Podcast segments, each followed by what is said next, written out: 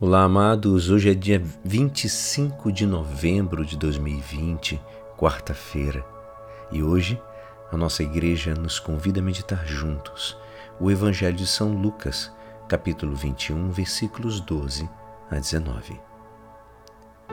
Naquele tempo disse Jesus aos seus discípulos: Antes que estas coisas aconteçam, sereis presos e perseguidos sereis entregues às sinagogas e postos na prisão. Sereis levados diante de reis e governadores por causa do meu nome. Esta será a ocasião em que testemunhareis a vossa fé. Fazei o firme propósito de não planejar com antecedência a própria defesa. Porque eu vos darei palavras tão acertadas que nenhum dos inimigos vos poderá resistir ou rebater. Sereis entregues até mesmo pelos próprios pais, irmãos, parentes e amigos, e eles matarão alguns de vós. Todos vos odiarão por causa do meu nome, mas vós não perdereis um só fio de cabelo da vossa cabeça. É permanecendo firmes que ireis ganhar a vida. Esta é a palavra da salvação. Amados, o reino de Deus será arrebatado pelos que se fazem com força, com energia, pelos que lutam contra os inimigos da alma, pelos que combatem com bravura essa belíssima guerra de paz e de amor, como gostava de dizer São José Maria, em que consiste a nossa vida cristã. Amados, não há rosas sem espinhos, e o caminho até o céu não é uma seda sem dificuldades.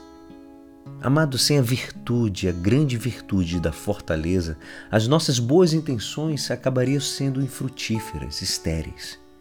E a perseverança faz parte da fortaleza. Anima-nos, em concreto, de verdade, ter as forças suficientes para tolerar com alegria as contradições.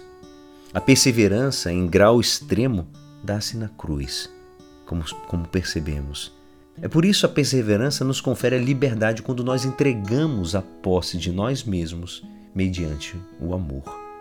A promessa de Cristo é infalível. Ele diz: É pela vossa perseverança que conseguireis salvar a vossa vida. E isto é assim porque o que nos salva, amados, é a cruz.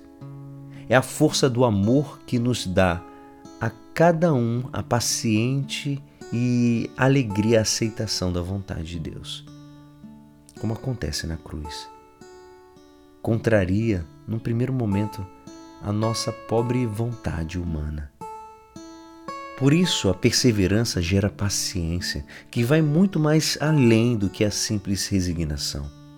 A paciência contribui decididamente para entender que a cruz, muito mais do que a dor, ela é essencialmente amor, amor puro.